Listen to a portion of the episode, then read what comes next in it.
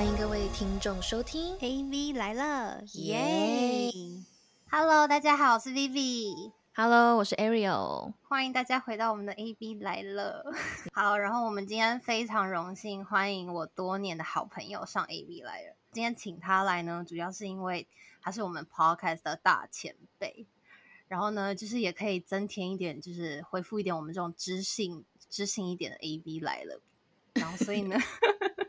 拉一点形象，对呀、他呢是经营法律白话文运动法克电台这个超级超级红的 podcast，就是我很常在那个 Apple Podcast 上面，就是有一个很大的那个 banner，就是他们家，主要就会探讨一些就是蛮有趣的时事议题啊，就是比如说言论自由啊、劳动权益啊、婚姻平权啊、社会福利，然后都是用一些很轻松的方式去聊。同时，我知道他们也有是经营蛮好的那个社区媒体啊，然后有写书这样子的跨界经营。然后我基本上每天都会看，然后就是都会觉得哦，他们的那些问题，就是都是提到一些生活中真的平常内心会有的一些问号，想说，哎，就是这件事情是是不是合法，或是会不会有什么样子的争议这样。然后我就是我觉得这算是一个蛮好的学习的一些很平易近人的法律常识的社群，这样，然后大家也可以去多多关注。更重要的事情呢，我这个好朋友他今天还就是请来了法科电台其中另外一位主持人，我们真的还蛮荣幸的。我这位朋友叫徐淑蕾，然后呢，他的朋友洛毅，我我们欢迎他们。欢迎。嗨，大家好，你是洛毅对不对？我是我是洛毅，我是洛毅，所以你要讲话 Hello，我是舒磊。我其实刚才念完那所有的那些东西，然后就在想说，天呐，就是我十年前根本就没有想过要这样介绍舒蕾，我就说，哦，这是我朋友舒蕾。不然不然十年前你如果想要介绍他，是会怎么介绍？说，哎，我这个朋友都不来上课，都来打架喝酒之类的。没有，他是一个很酷的人，他以前在我心目中是那种又会玩又会读书的人。哦，哦，嗯，就是他平常是很常在外面，就是做一些那种你知道那种哪一种那种年轻年轻男孩的那种事情的那种，平常也会跟一些那种看起来有点凶的人在一起。他现在还是啊，然后可是就是书还是读的很好，我也不知道为什么。聪明人就是这样子。对啊你是我遇过认识十年以上，讲我的介绍之后最正向的一个人。有没有？你要不要先哭一下？对我现在有在心情激动，因为真的很奇怪，因为我以前就是会觉得书类就是平常就是下课的时候真的是背着书包，然后很长真的跟那种以前你知道那种就是女生就是读书阶段的时候会所谓的是叫就是那种比较不良少年嘛，就觉得看起来像不良少年走在一起，就后来发现他其实他们的朋友都很善良，然后就是他也还有还是很认真在读书。但是苏磊现在走在路上，看起来还是像一个不良少年呃，啊，不好不好意思，他现在看起来像不良中年。哎，可是我比较好奇，像 Vivi，你你高中在念书的时候，会觉得这种不良少年比较吸引人吗？当然会啊，以前小时候都会觉得坏男生比较帅啊。那那苏磊有吸引你吗？啊，舒磊吗？舒磊，舒磊，我我从小到大一直都没有太喜欢太坏的男生。我这个问题回答，可是我觉得男生的脑袋非常重要，真的。就有注意到那个洛毅的文笔也很棒，就是我有看到你写的一些东西都还蛮有、蛮有、蛮有逻辑的。感感谢。对啊我以为他要讲一些发型的东西。有，我有对觉得你们就是两个，就是很像是两个那个直男，可是平常就是脑袋真的很有东西。我觉得这个是女生好像到我们这个年纪，好像会越来越觉得，就是脑袋会大于颜值，是一件很重要的事情。对啊，所以呢，就是 Aaron，你可以介绍一下我们今天为什么要访问他们两位呢？对，身为已婚的我，然后就是加上 Vivi 本来就是也是他们的小迷妹，我们就借此机会就刚好聊聊婚姻这件事情，因为刚好最近也很多姐妹，然后就有就是在我们这个阶段吧，很多人是即将要步入婚姻啊，然后有些人甚至就刚出入婚姻，但是甚至就是还有身边不幸的朋友是已经离过婚的，就是年纪轻轻，就是你知道现在离婚真的是太常见的一件事情了，可是大家就是。真的到离婚的那一刻才发现，哦，原来有这么多就是法律的事情啊，就是很困扰大家。就比如说我有个女生朋友，她现在因为她在美国，然后她现在刚离完婚，终于离完婚，但是法官判她是她要给她前夫赡养费的，然后就是她就是很困扰这件事情。然后那时候我们就很紧张，说哈怎么会轮到女生的这一天？所以今天好好来请教一下，就是呃舒磊跟 Roy，然后关于这方面的问题。怎么样？你们今天你们两个就是大直男来我们这边，是不是其实不想要聊这方面的问题？他们现在很害怕吧？都聊都聊，没在怕的。结婚了。是我们主要是把女生是分为四个阶段，一个是就是即将要步入婚姻的人，然后呢，另外一个是已经结婚，然后婚后需要了解一些保障自己的法律知识的人，然后还有就是准备婚内准备已经要离婚，然后要怎么样采取一些保护自己的措施的人，然后以及已经离离婚的人，这样子。你的依照这四个阶段，我们会有一些想要访问，就是或者是了解更多这些法律权益方面的。问题想要问到你们俩，没问题，没错，嗯，然后首先呢，那我们就直直接进入喽，就是第一个阶段，就是如果假设啊，我们是一个要即将步入婚姻的人，或者是假设我今天是一个法律婚姻小白，我需要先具备什么样子的法律知识？其实说真的，婚前其实我觉得通常是还好，因为大家通常不会想到这么多，因为毕竟婚前的时候大家都是爱的死去活来的，所以。基本上都不会有什么问题。其实我跟你讲，婚姻这件事情在法律上其实很有很有趣。因为我好比说，我们一般跟别人做生意的时候，嗯，我们我们本来就是双方是为了利益嘛，所以你都要特别小心。但是婚姻这件事情，双方爱的死去活来的时候，才愿意成立这个法律关系。所以很多问题在那个时候其实都不是问题，全部都是可以靠沟通去解决的。而其实大家讨论的婚前你怎么去保护自己这些协议啊，其实民法大部分其实都有做适度的一些规范。所以我觉得在婚前，就我自己的观点，我是觉得还好，没有什么东西，我觉得一定需要特别去保障的。但但是如果硬要保障的话，看看苏磊的话，就你会觉得有什么东西是一定硬要，就是如果真的一定硬要去婚前协议的话，你觉得什么东西是一定要写？我觉得主要是像刚洛伊讲的，财产分配比较会是大家跟你有问题的。所以如果你有在婚前协议里面约定说，就日常家庭的开支要谁负担？或是负担的比例怎么约定？或是你们哎婚后如果买的不动产，那如果只登记在一方名下，不是用共有的，这个可以用婚前协议来约定。但我会觉得，我也蛮同意洛伊刚刚讲，因为婚前协议有时候当你提到这个概念的时候，反而会造成要结婚的双方有一些争执。因为像我遇过有些经验，就是哎可能有男方或女方的家人其中一方比较在意，呃自己小孩。婚后财产的保障，他就会提出要求，就是要求他要娶她小孩，或是嫁给他小孩的对方要签婚前协议。嗯，但这个其实有时候一讲出来，对方就有点觉得，靠，你现在是觉得我就是要赚你的钱，还是你觉得你地位比我高一点点，所以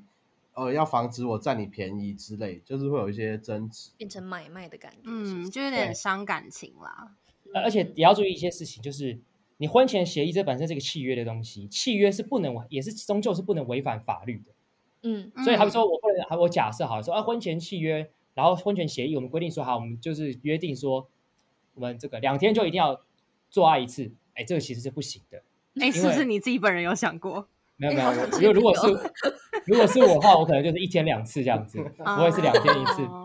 但是不管怎样，跟观众讲。这个协议次数不错，这个这个这个我还算有小有信心。但是我要跟大家讲说，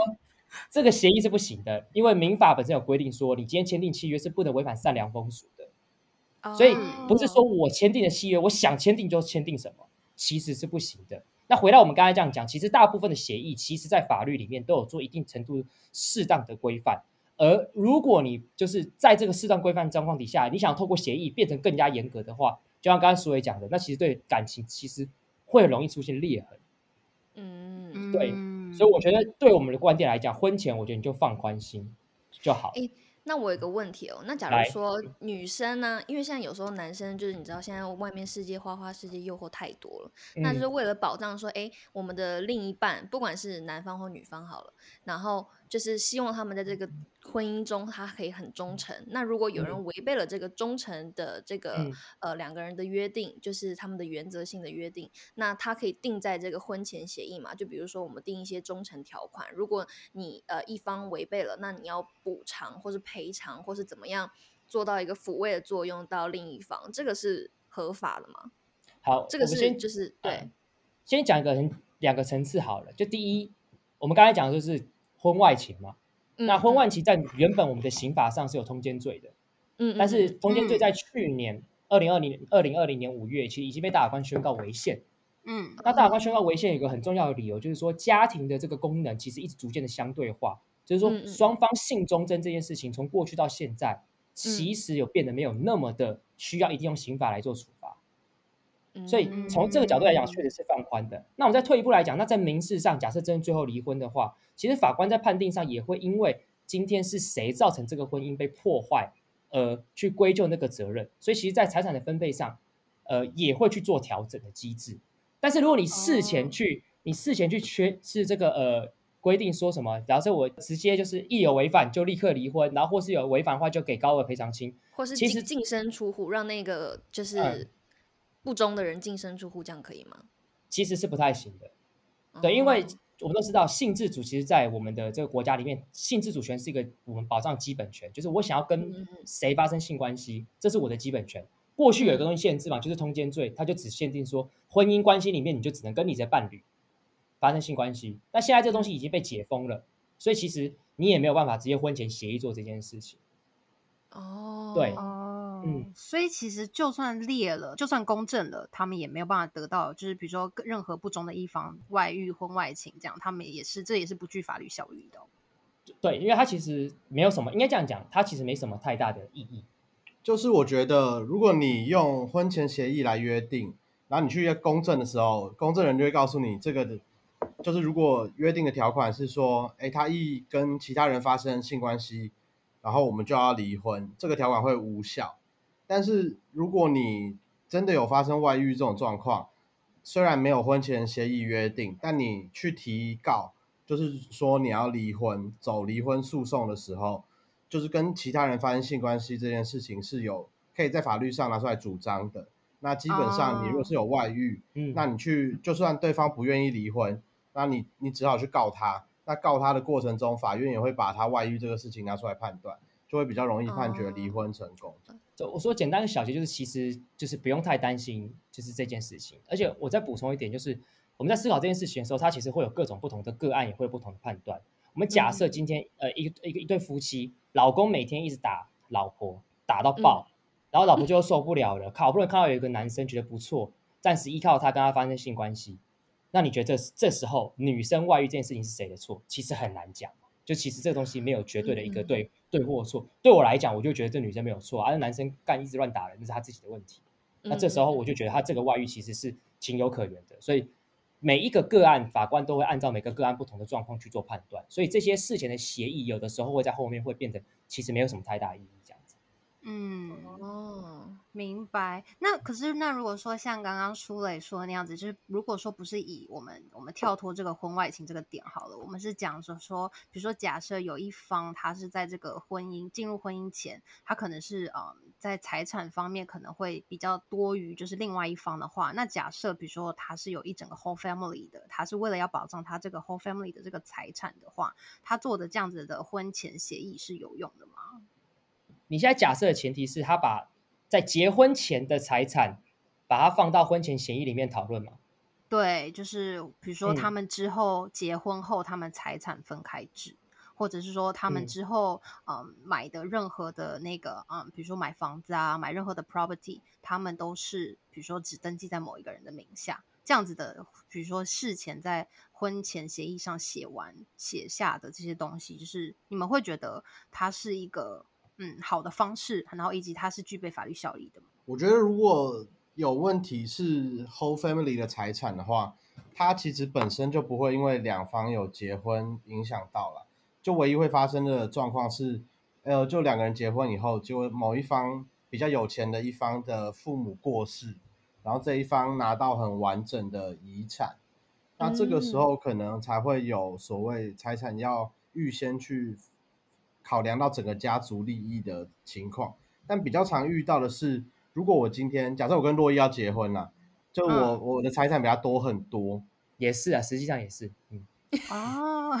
我想了一下，应该没有。但是如果是真的我比较有钱，那我们在婚前协议上，我可能就会先约定，我们婚前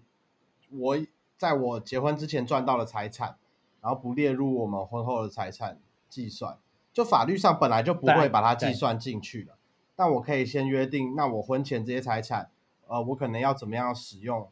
例如孩子的教养费我来付等等的。但如果是担心因为我比较有钱，可是离婚的时候要分的话，你婚前赚的钱不会受到影响。那唯一会有影响是，如果我结婚以后，我的收入还是你的两倍、三倍，那嗯这样子，我们呃比较简单的算式就是，如果我们离婚的时候，我们的剩余财产是我们两个人的收入总和加起来除以二，一人拿一半。嗯，那这样子就会变成赚比较多的钱的人比较亏。嗯所以就简单来讲是，你如果今天看到一个人他很有钱，这这个东西其实没有太大意义，因为在你们结婚之前的他的钱是不会被列入到婚你们离婚之后的财产的分配。嗯嗯嗯所谓的财产分配，就是要你们婚后一起赚的钱才会分配。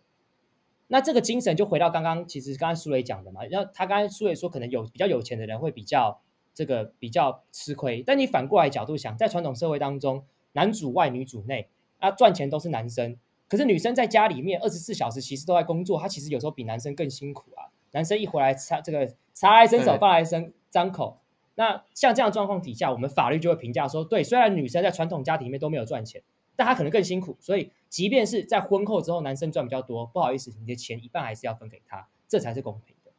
嗯，我觉得你们刚才讲到有一个还点，我还蛮学到蛮多的，就是如果说他是以某一方的 whole family 这件事情，它是算一件事情一个 case，然后另外一个 case 就是说这个人他之后他自己比较会赚钱，他赚的比另外一方还多的，就是有这样子的一个 case，对不对？就是要分为这两个方式。而且要注意一下哦，假设我跟苏磊呃结婚，那苏磊家里很有钱，那苏磊的爸妈过世了，他啊我们我们已经结婚了哦，苏磊的爸妈留给他一大笔遗产，那后来我跟苏磊离婚了，我可不可以拿他那个遗产？不行，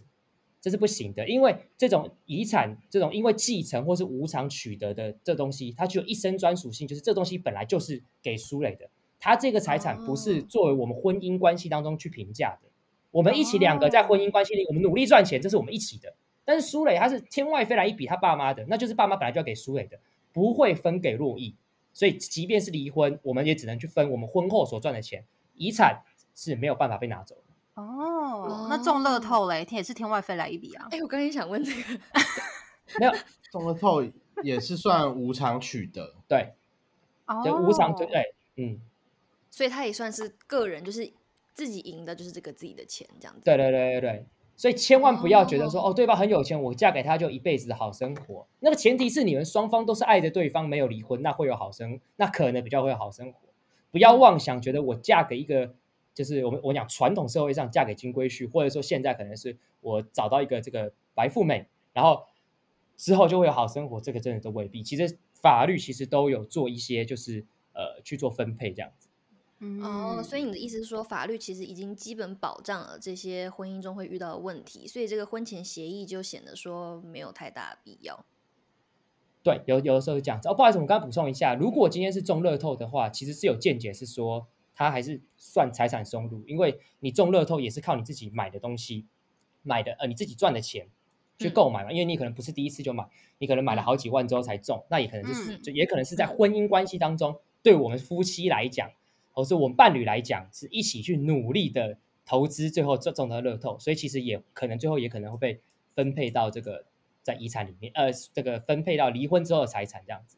哦，那法律上真的很考虑到这个东西的出发点的动机耶，其其实完全没有想到说原来是自己去买的这件事情。其实法律规定算，我觉得算完整的，只是只是离婚这件事情，它往往就是不理性的，所以在不理性当中，你要一个理性的法律处理这件事情，其实是非常非常困难。没错，真的。嗯，好，那我们可以进入下一个就是阶段了。我好觉得就是比如说，假设有点像，比如说 Arrow 新婚呐、或者是已经结婚几年了，婚后他们并没有就是要离婚，他们感情还是很好。可是比如说自己只是在婚内，他可能会需要具备什么样子的法律知识，让自己就是比较在这个婚姻的婚姻中，就是可以有受到保护。我自己会觉得比较具体来说啦，就是有一些缴费的单据啊，不管是呃税务啊，或是不动产的房贷的缴交记录，这些东西如果有留下来的话，会对于呃自己比较有保障。呃，虽然没有要离婚，但如果不幸遇到一些争执的话，例如今天老公他在外面因为经营公司有欠债务，然后有人要来家里，就是他告他，然后老公也败诉了，那别人就会来家子家里所谓执行他的财产，就是要来查封他的房子啊，查封他家里的古董啊等等。那这时候如果房子是登记在那个老公名下的话，那这个房子可能就会被查封掉。但其实虽然登记在老公名下，但是房贷搞不好都是老婆在缴的。那这时候你有这些缴款的记录啊，就例如房贷都是由老婆的账户扣款，这些记录都会在这种债务被执行的时候，能够比较保障自己的财产，或是动产，像是古董，因为我们都知道买车啊、买房子会有登登记，记，但是像我们家里万一有一幅就是几几千万的水墨画，那人家来执行的时候是直接进来你家里搬走，那他没办法区分说这个画是老公买的还是老婆的，所以他都会先嗯搬走。那你必须在法律上，你必须要去主动证明说，哎，这个画不是跟我老公没有关系，是老婆出钱去买的。所以这些比较重要的交易单据跟记录，我都会觉得，不管你用云端的方式啊，或是用纸本保存的方式，都把它留下来。就是未来不止夫妻之间的争执，如果是跟外面有一些人有法律上、财产上的争执的话，它都会是一个保护伞啊嗯，哦，我觉得蛮好的诶，就是有留下这些缴费单据什么的，就是会比较可以证明嘛。或者是也要注意一下，就对方可能是不是有把钱都领出来变现金，然后把它藏在某个地方。因为如果他领出来变现金，藏在某个地方，那就变成是他就是没有记录的状态。那你到时候假设离婚的时候，那个他藏在某个地方现金，就有可能没有办法被列入到你们婚后的这个呃要离婚的时候的那个财产分配，那可能就会对你不利。所以这个对方偷鸡摸狗的时候，哎，要特别注意一下。这样没事要翻一下自己床底，是不是？除了看有没有什么剩下的内裤之外，还要翻有没有剩下多余的钱，是不是？没错，或者他哪边是不是偷偷租了张仓库，里面摆了五百万这样子，就居心叵测，都要注意一下。你确定？你确定那个仓库里面都是五百万吗？还是一些其他的东西？哎，难其讲啊，其他女呃人的东西？有可能。但是讲到这边，你会发现一件事情，就是我们讲到婚姻，讲想想要起来，我们都其实只谈论一件事情，叫钱。嗯，而这个嗯钱的有很重要的前提是不爱了，你才会去分钱。所以其实这些东西就是在爱的时候，我跟你讲，我们讲再多，也一定不会有人觉得有问题，永远都是出现问题之后，大家才会发现，干这些问题好严重。嗯，可是我觉得回到这个点，好像我又会觉得，这样子难道不是婚前协议其实才更该签吗？就我不小心我回到我回到刚才那个点，嗯，因因为我就会觉得，比如说你看你相爱的时候，你当然是讲什么都不会嗯谈到钱嘛，对就像你说的。嗯可是如果说今天，嗯，如果不事前就是在很相爱的时候就把婚前协议定下来，那难道要嗯到最后撕破脸吗？应该这没有，样讲，这是一个问题，不是我的论点。如果今天真的要签婚前协议的话，就像我刚才苏伟讲，就是那那你要签的东西一定是很细节的东西，因为其实大方向的东西，法律其实都有规范。嗯，好比说，对，好比说，假设我们就是婚前协议，就说那未来，好比说买菜的钱，那是不是两边都一定要出？你可以去可以去签这种就是比较细节性的东西，不然其实大方向的东西，其实大部分法律其实都有做适当的规范这样子。嗯，因为我觉得婚前协议有一个很重要的点，我们要想说，法律上其实是不希望有任何一方因为结婚然后又离婚这个事情，然后突然变得超有钱。所以，如果你的婚前协议是约定说，哎，那我跟你结婚，你未来的收入百分之八十五都要归我来管理，然后你只能嗯拿其中十五趴当零用钱。这样子的状况，等你们真的要离婚，然后要靠婚前协议去分财产的时候，会被法院认为是无效了，因为他们还是会认为，在用字上我们会叫公序良俗，他就会不嗯希望我们透过这种婚前协议，就等于是双方的契约的方式，来去造成一些比较法律上都不会规定那么严苛的效果。或是约定什么，你如果跟我离婚之后，呃，所有名下的不动产都要移转到我的名下，这样子，这类的条款，其实就算你有约定，然后到时候在公证的时候，或是真的要离婚，在法院执行这个契约的时候，都会被认定是无效。嗯，哦，不公平的他就会不采纳这样子。呃，太过于不公平的话，法法院会自己去做，会会自己做判断这样子。嗯，嗯所以法院最后还是会以以他最后自己法官的审判来为主，然后婚前协议可能只是参考，如果太过不公平的话，就会作为无效这样子。对，没错，没错。那假如说嗯可以说说，嗯，比如说，呃，那假如我们真的离婚了，那这个小孩归我，嗯，归谁？这个是嗯可以定的吗？这个是法院最最终也是交给法院来做判断的。那法院通常最后判断的一个标准就是，到底谁可以给小孩一个比较好的生活。那这个就这个就是要个案判断嘛，钱多是不是就代表比较好？也未必。你嗯人比较会照顾，是不是就必定会拿到？可能也未必。嗯那这个都没办法，嗯这就是要依照每个个案有不同的状况，法官会去做调整这样子。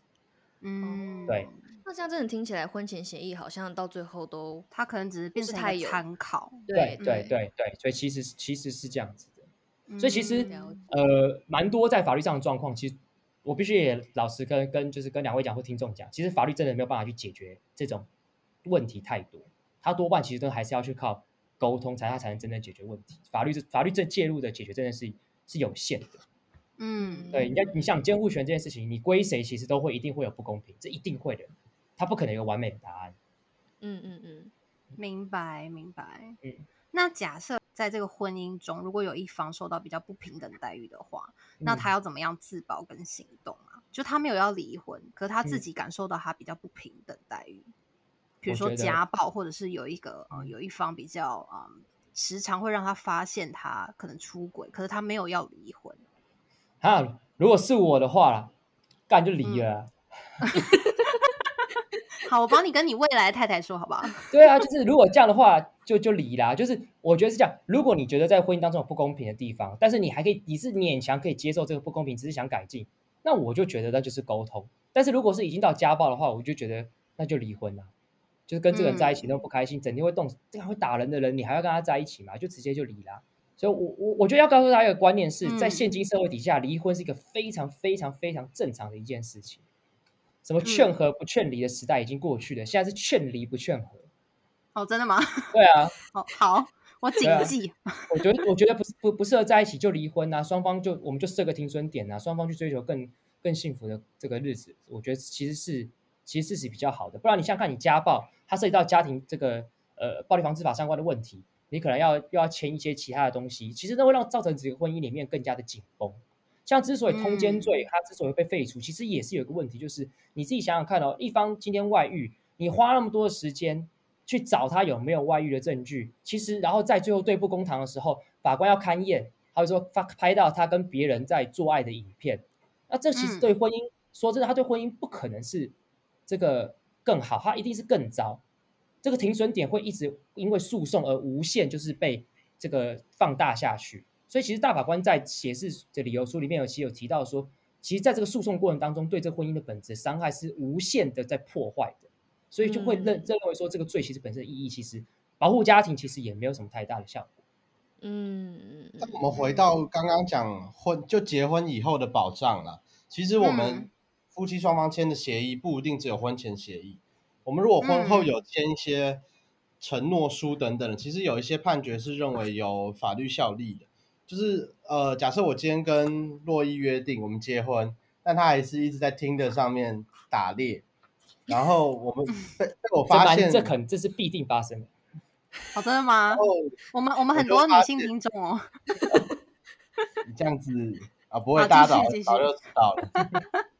就如果可以跟他约定说，你如果再被我发现你用听的约炮，那你就要赔偿我一次赔偿我十万、二十万。那那个时候，这个的条款有没有有效？我们可能就要去判断洛伊赚的多不多。如果跟他现在一样，一年大概赚两三百万，那约定没有，我没乱供。哦，就如果是约定赔偿的金额跟他的财力是符合比例的话，那这样子的约定就会有效。那他不是用金额来做一定的分担。就如果是以我们现在的角色，我约定他出轨，他要赔我一亿，那一定会有问题，因为这个东西就是显然超出他能够负担的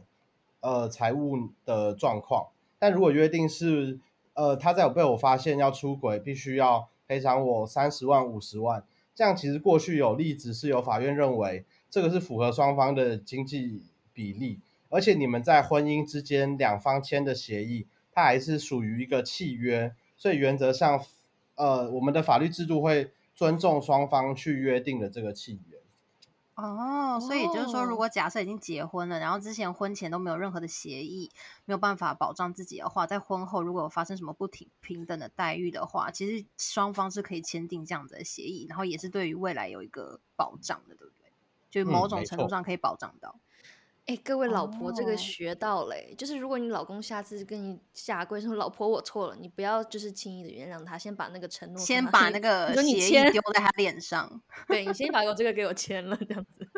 对，然后这就像刚刚回来讲，最后法官都会调整，所以签的不一定有用，但是也不一定没有用，反正就先签就对了。对，就像刚才所以讲的，嗯我说你在外约给我一亿，啊，不，最后不可能嘛，可是法官觉得啊，不然给个十万好了，哎，其实你还是赚到。哦，对对对嗯对对，哎、这个很受用。对，这个很受用哎、我们过了嗯耳听爱情的年纪了，我们要的是实质的赔偿。当然，当然，绝对是，这绝对是，爱情的美好都是爱情的美好都是虚幻的，在钱面前，对爱情都要低头。没错，这一集应该找那种离婚律师来做业配。真的。哦，对了，我还听到一个案例，是还蛮有趣的，但是不知道就是你们的想法怎么样？是呃，我前前几天刚好看到，就是说呃，一个丈夫在婚内，然后他出轨，然后他赠予小三非常多大额的财产，比如说房子，就给他买了一栋新的房子，然后送了车子，然后。呃，后来这个男方就是被他老婆发现，然后呢也求和，就是想要继续在婚姻继续这样子。然后这个老婆她想要把这些高额的财产要回来，那她是具有法律效益去把它要回来的嘛？因为就是就是男方花的钱也算是他们婚后就是两个人一起共有有的财产财产。我觉得这这个是有机会的，因为在其实民法里面是有规定说，假设我假设这个老公，我就是觉得干、我之后一定会跟你离婚，我我直嗯接、那不如我现在先把东西都，我就是为了避免之后分你太多钱，所以我故意都把东西送给小三，哎，这个其实是有机会是被追回来的。哦，蓄意的嗯给给他这样子。好，还有一个假设我我我有小三，我身上的财产有两千万，我觉得我大概三个月后大概就要跟我老婆分手了，然后我就买了这台跑车送给我小三，我花了一千万给他。那我、嗯。我我原本想说，那这样没关系啊，这样之后我分手的时候，假设我老老婆身上是没有钱的，那我我有一千万，那所以我们就只分这一千万给他五百万嘛，对不对？但是没有法法律其实是有规定的，你这根本就根本就是故意为了让你的现任的配偶少分一点，不好意思，那一千万的跑车那一千万的价值你要扣回来。嗯，嗯，那假如说他们没有要离婚的话，然后嗯这个原配他是有法律效益去要回，因为这算是就她老公花的钱，也算是他们婚姻中一起的钱嘛。就如果就算不离婚的话，呃，在这个这算是民事诉讼嘛？就是说哦，你应该把这个钱还给我。如果是这样的话，基本上没办法，因为我们刚才这样讲，婚后不是说婚后的钱就一定是一起的，我们在讲婚后的钱一起是指说，当他们婚后一起赚的钱要离婚的时候，我们要重新去做分配。但是在婚姻嗯关系存续当中，假设今天这是他自己赚的钱，我一千万，我想送谁就送谁，这其实本来就是我的自由。嗯，嗯，懂。那如果说他有拿到什么样子的那种证据，然后会不会有什么样的对，就是可能可以去有办法把它要回来？比如说哪嗯哪方面的证据比较可以在她如果真的要告嗯他、啊告她老公的话，是有办法把它拿回来的。好，这个也跟观跟观众讲，所谓的证据其实没有什么东西说一定是长怎么样才叫证据。嗯嗯嗯好比说，假设我今天就跟我老公聊，假设我老公聊聊聊，发现他说对啦，干我就是把这个小三，我就是送给我小三怎样，在赖里面这样子，哎，嗯立刻截图，快点立刻截图，他就可能是有用的证据了。嗯，对，所以这个这个都要就是其实赖很常在法庭上现在很常作为证据。嗯，刚刚那个老公是沈玉沈玉琳类型的吗？怎么讲话对这么激动？有可能，你知道吗？我觉得洛伊蛮有那个综艺效果的，之后是不是要转型啊？舒磊他是不是可以转型啊？我我们在帮他铺路中啊，现在都是在前阶段的练习。我觉得他练习的蛮好的了，well trained。我有那个画面感，我看。我我看到麦克风在前面，我就会不小心变这样子。那我们现在假设这对夫妇已经要准备离婚了，OK，那他们各自的话，可不就是可以透过什么样子的措施去先去保障自己？他们已经要离婚了，我觉得最好的方式就是你要知道对方的钱有多少，嗯，这个是最重，这个是最重要的嘛。因为就像我刚才假设，假设我今天状况就是我知道他有五百万，可是他不知道藏在哪里，我也没办法举证，那那个那个就是其实就很麻烦了。但是如果你对方的钱通通都放在银行，那其实就好，那就好处理了。嗯，就是要开始去收集一些对资料，对，就是对方，因为就讲难听一点，我们要就只是分钱，那你就要知道对方有多少钱，这就很那如果一些海外海外的资产算吗？算啊，就你自己的钱都算，只是这就变成是说海外资产你要怎么样拿到相关的证据证明说他在海外有资产，这就会是另外一个麻烦的地方。嗯，对，可是我觉得离婚上它有两种状况啊，一个是嗯。我跟你约定好，就我们真的要离婚，那这个约定的部分就可以像我们刚刚讲，你的离婚协议它也是一个契约，那你就双方你怎么谈，我们基本上就是你只要不违反法律，我们就是按照你们约定的这个离婚协议来办理后续的程序，不管是分财产啊，或是小孩的监护权，然后最重要是，如果有小孩，那监护权虽然在其中一方，但是逢年过节，例如过年啊、端午节的时候，另外一方可不可以把小孩带回去娘家，或是过来看小孩这样，这都会是婚前协议里面要约定的。所以本质上还是双方讲好去办理就 OK。但比较麻烦的是所谓的透过诉讼离婚，因为诉讼离婚的话，台湾就有蛮多的法律上的要求，就是你一定要符合那几个要件才能够去离婚。好比说夫妻有另外一方就是有错啦，就是在在我们台湾其实踩了一个蛮有争议的一个东西，叫做破绽主义，就是如果今天你要透过诉讼来离婚的话，一定是要一方有错，你们才能离婚。好比说他外遇，他就是有错嘛，那没有错那个人就可以诉请离婚，嗯，对反而是要这样子，那这就会这个就会比较麻烦一点。嗯，哦，嗯那这个错的定义是怎么样子啊？就就假如是说，嗯比如说，呃，有些丈夫什么两年不碰我了，然后他太太实在有点受不了这种没有性生活的婚姻生活，那这种也算一种错吗？不一定，不一定。这个要我们要肯定要看一下有没有相关的个案是这样子的，因为在法律上有一个叫不能人道，可是不能人道是说不能生小孩，哦，就是不能生小孩是这样，但但这有争议，这有这个是有争议的，这个其实很多人批评，为什么不能人道是、不能人道是这个呃是是破绽，这个这个其实是有争议的。可是，一。般我们比较经常会看到的，通常还是就是大家比较传统上看到，就是他不负责任，他都不他都不拿钱回家，或者是他会打、打人，他外遇，嗯。这是我们比较常看到的。嗯嗯像你刚刚讲比较冷淡那个状况，有一两个例子，法院也有判断了，嗯。但他不会只就有没有上床这件事情来判断。就是虽然、呃，可能今天老公觉得老婆两三年都不让我碰，我想要离婚，但是在法院上，法院会去判断说，那老婆不跟你发生亲密关系之间的缘由，或是有没有其他考量，像嗯。过去有些判决会是哦，老婆拒绝同房，但老公离婚去诉请离婚的时候，法院认为不合理，是因为法院认为老婆拒绝同房的原因是错在老公身上，例如老公两个礼拜只洗一次澡，打呼太大声，嗯或是有很严重的异味，但他不愿意去做什么狐臭手术啊等等的，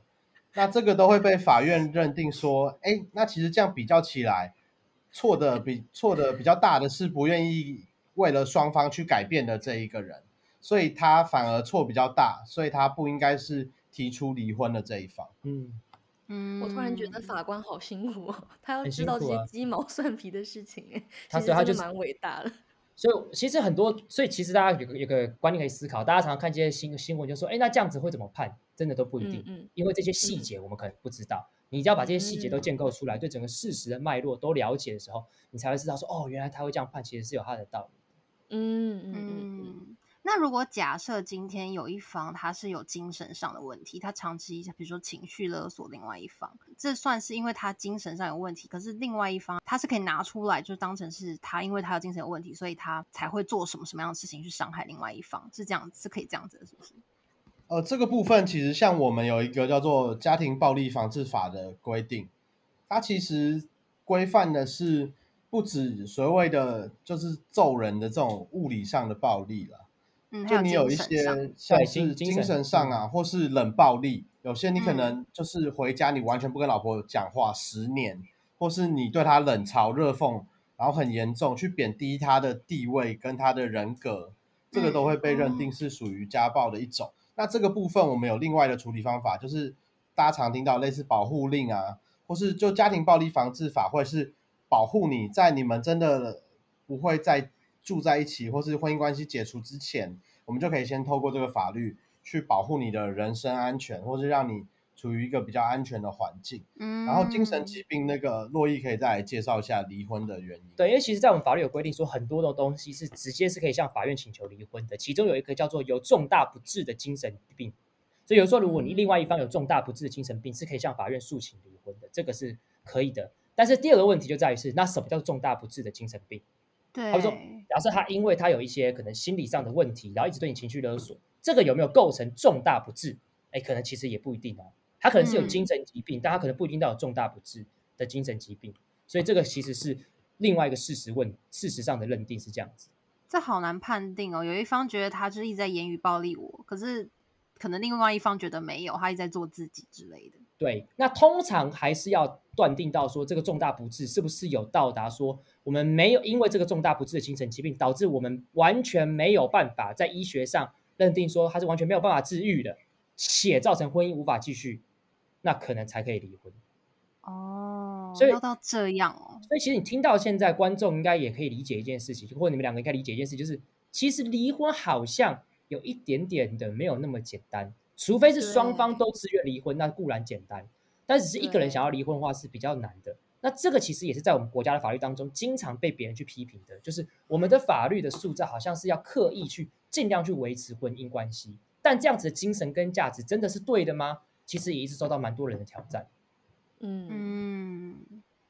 哎，我我其实还有一个想要问。的，因为其实还蛮多人就是也会有这方面的问题，就是关于抚养权跟赡养费，可以稍微帮我们补充一下吗？抚养权就是我们刚才讲的嘛，就是法官会自己去断定说这个谁比较适合抚养，那就回到刚才讲，这就是一个很个案的这个认定。嗯，那其实赡养费呢，其实也是一样，你也是去看双方本身的经济地位，固然会有财产做重新分配。好啊，我这样讲好了，假设大老板跟他老婆。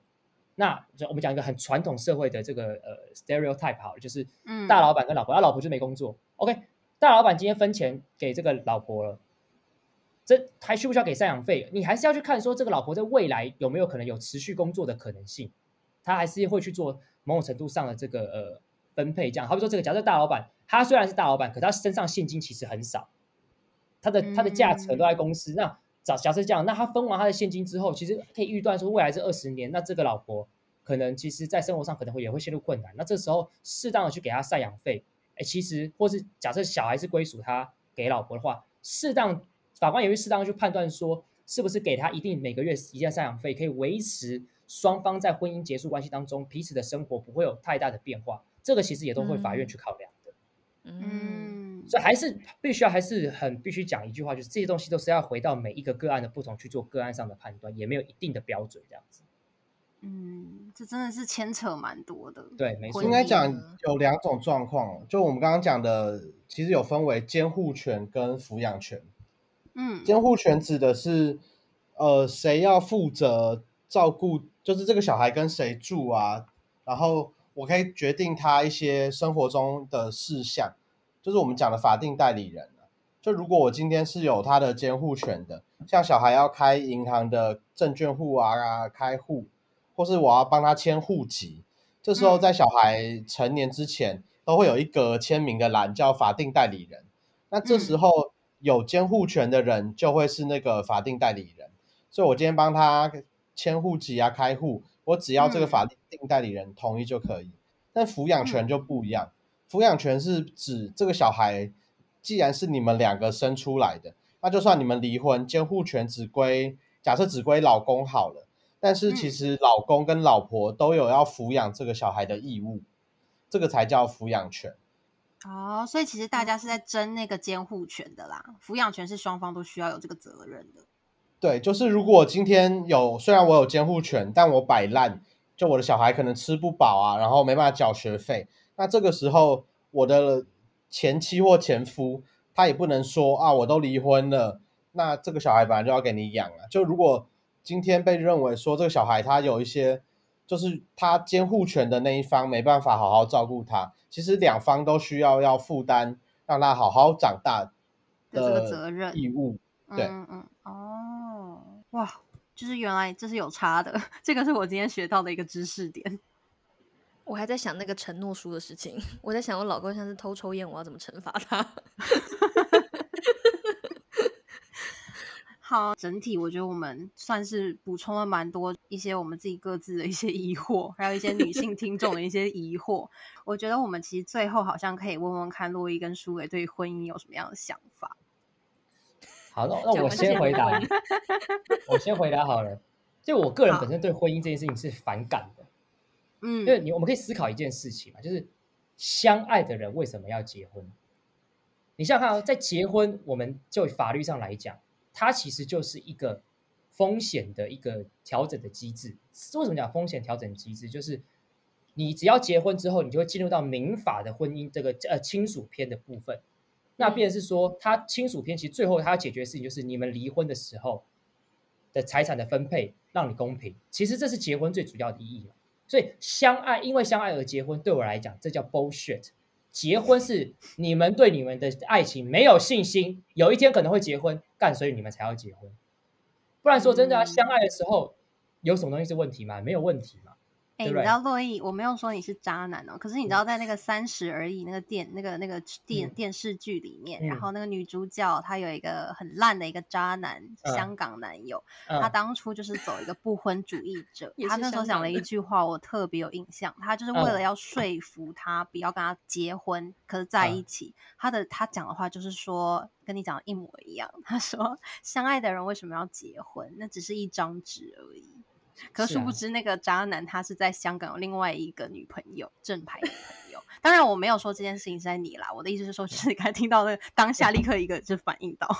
可能跟我也没有太大落差了，也不是啊。本色出演。可是，可是我可以理解你你说的，嗯就是你会觉得说，这后面的这些东西都真的是很复杂，然后就是婚姻也是一个好像法律上的一个一个保障而已。如果真的相爱的话，干嘛一定要非得要有这个保障？就是如果我对我们的爱情的信心是就是爆棚的，那其实说真的，好聚好散这件事情，其实说真的，它不需要用到法律啊。会用到法律，就是因为你们没有好聚好散，所以你们要对簿公堂，所以你们要互相找律师，所以你们进到民法的讨论。这个其实就是我觉得问题在这边，但是这也是法律本身的意义，因为没有任何一个人可以保证我们现在爱情是完美的，十年后还是会完美的嘛？这不对。所以对我来讲，我对婚姻有一个重新的建构的想法，就是我们的婚姻的契约的法律的设计制度要做出一个重大的改变。我的论点是这样子：现在我们双方只要结婚，这个婚姻就是无限延长的嘛，除非双方要离婚，它才会终止。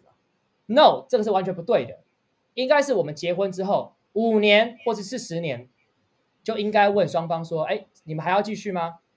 如果双方没有取得共识，就立刻续约是不是？对，立刻立就是立刻对，因为现在是不需要续约，你们就一直下去。可是以后应该要变成是续约，那变成是每五年、每十年，我们就要重新面对说，干我还适合跟你在一起吗？这其实才是健康的嘛。不然你看很多的婚姻其实都是苟延残喘，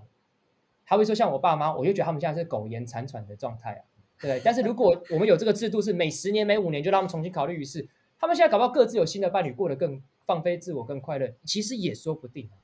跟一个人说我要我爱你一辈子，要在一起一辈子，我觉得太 bullshit，我觉得这是不可能的事情。嗯，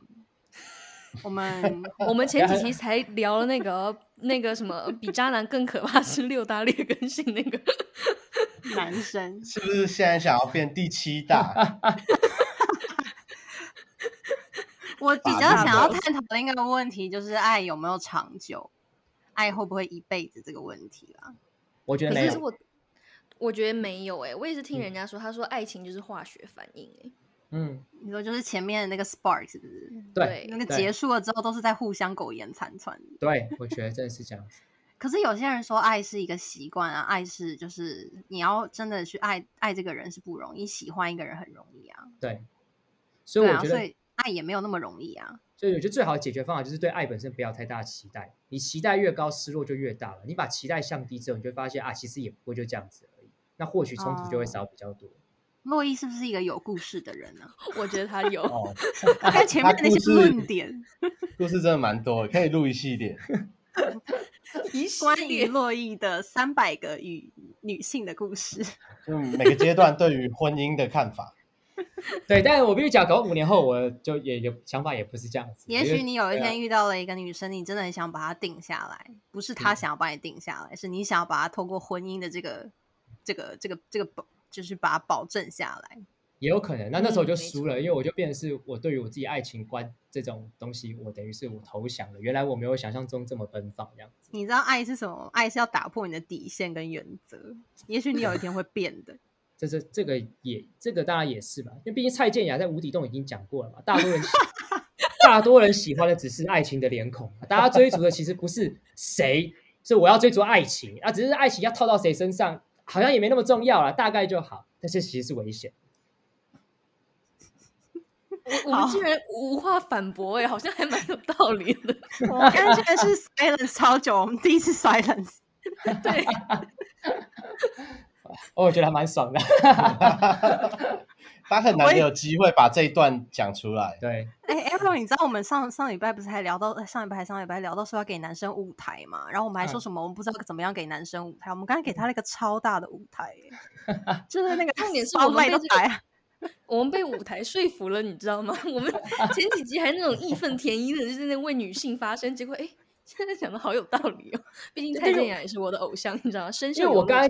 我刚才讲这一段话是男女都适用的，就是如果男女都这样想，其实是最健康的。爱情里面的纷争就是对一方想要把对方抓的牢牢的、抓的死死的，才会出现问题啊。那如果双方对于爱情的期待降低，互相给对方空间，不要抓这么牢，其实才是最好的嘛。你试着想想看，我今天如果到沙滩上，我想抓一把沙子给别人，怎么抓可以捧到最多粒的沙子？轻轻的捧，我用力一抓，从指缝它就会滑掉。爱情不就应该是要这样子？给他一点空间，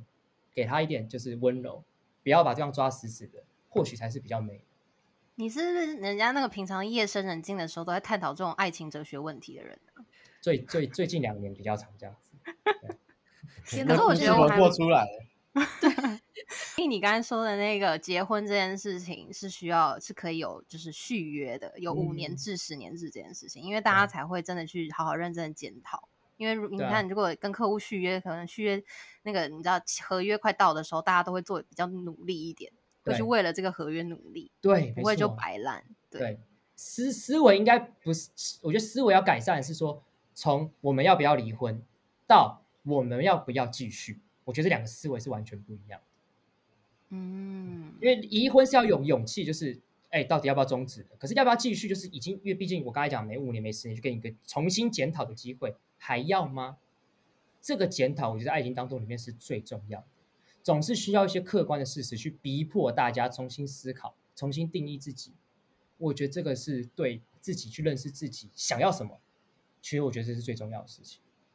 嗯，那那那舒磊呢我想知道舒磊哈，因为我知道他好像，我以前小时候依稀记得他好像有说他是不婚主义者，不知道现在的想法怎么样。我刚刚就是怕你记得这件事，但我故事要重讲一下。但我觉得会改变啦，就我蛮认可，就是你三五年，或是你换一个伴侣的时候，你对婚姻这件事情就会有改变。像我以前，就我跟 Vivi 认识的时候，那时候真的蛮坚决，觉得我那时候就是要当浪子，然后这辈子就不会结婚，然后就是会一直维持在跟伴侣很热情的状况，所以不需要婚姻这件事情。但后来就大概五五六年以后，我觉得我那时候就觉得，呃，我还是不想生小孩，但是结婚对我来讲好像蛮有憧憬的，就你会可以嗯。想象你可以跟另外一个人结婚，然后呃一起生活更密切的样子。但我觉得我比较是处在呃，就是生活的样子比较不一样，因为我自己觉得我蛮黏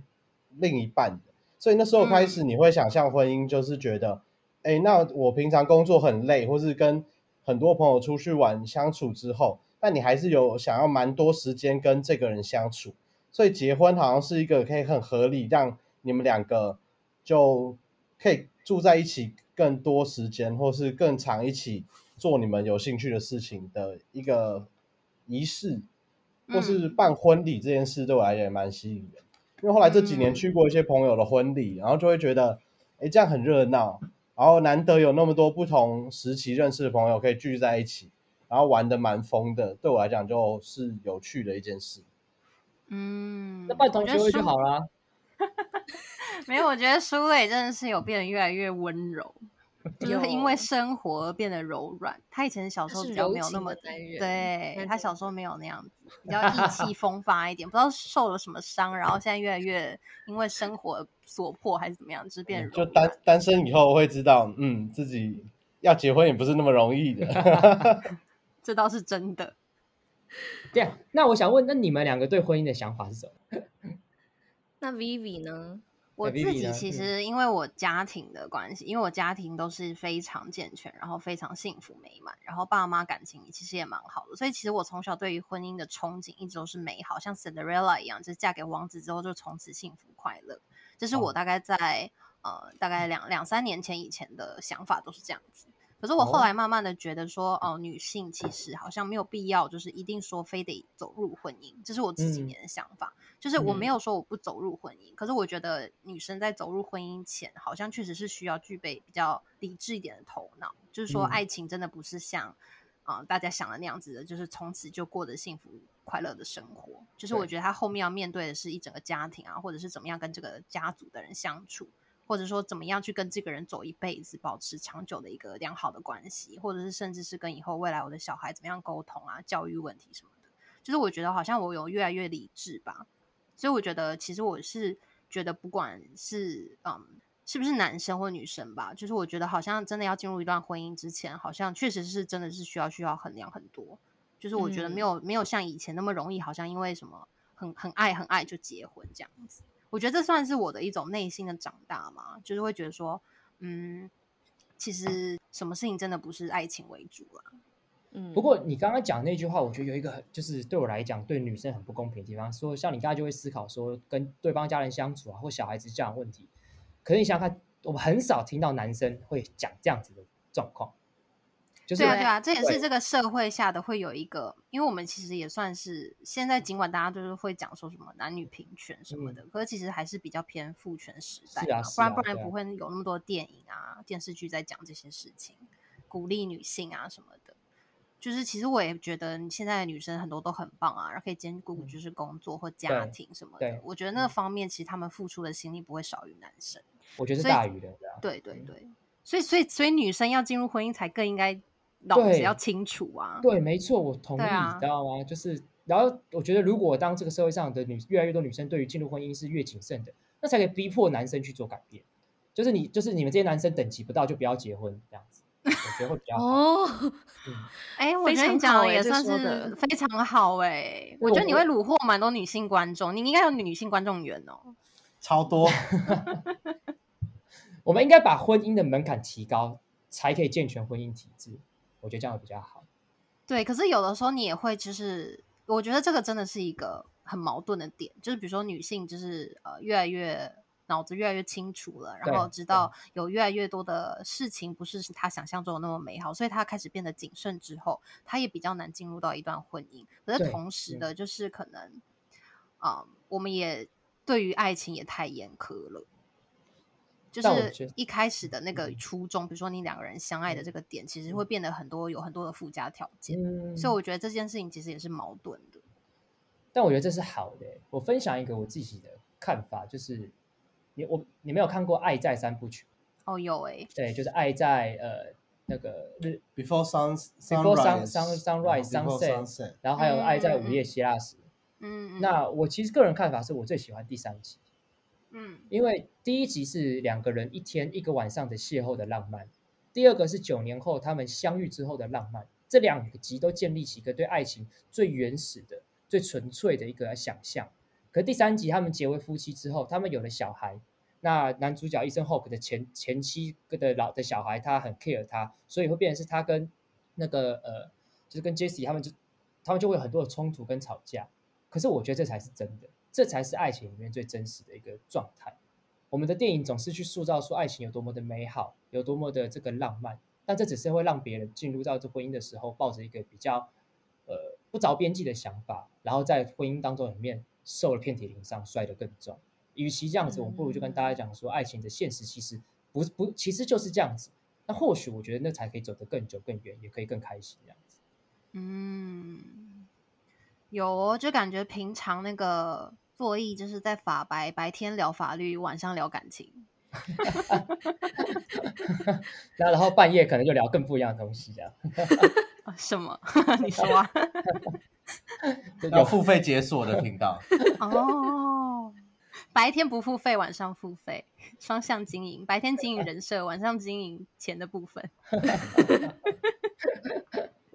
好，那今天就是真的很感谢，就是舒磊还有洛伊来到我们就是 A B 来了，然后增添了我们这个 A B 来了很多的知识。知识形象。对，欢迎更多的就是听众，如果听到今天这集，就是有任何的想法，或者是你们想要跟我们讲的，也欢迎到我们的 Instagram 上面去留言给我们。然后我们非常喜欢收到大家的私讯，我们也可以一起来讨论。然后不要忘了，就是在 Apple Podcast 上面帮我们五星好评。对，一定要观众要去点五星好评，并且要留言。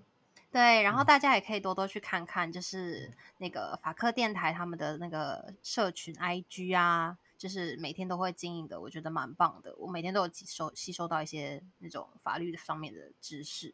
都还蛮有趣的。而且我觉得你们问的问题的方式都很有趣，诶，就是都是那种一个问题，然后你嗯真的会去想说，是看了法白才知道的那种法律相关问题。这是我们有刻意设计的样子。有啊有啊对就是蛮好的。然后也欢迎大家再去多多收听法克电台所有的啊相关的实事议题的讨论。然后我们下周再见拜拜。拜拜。拜拜。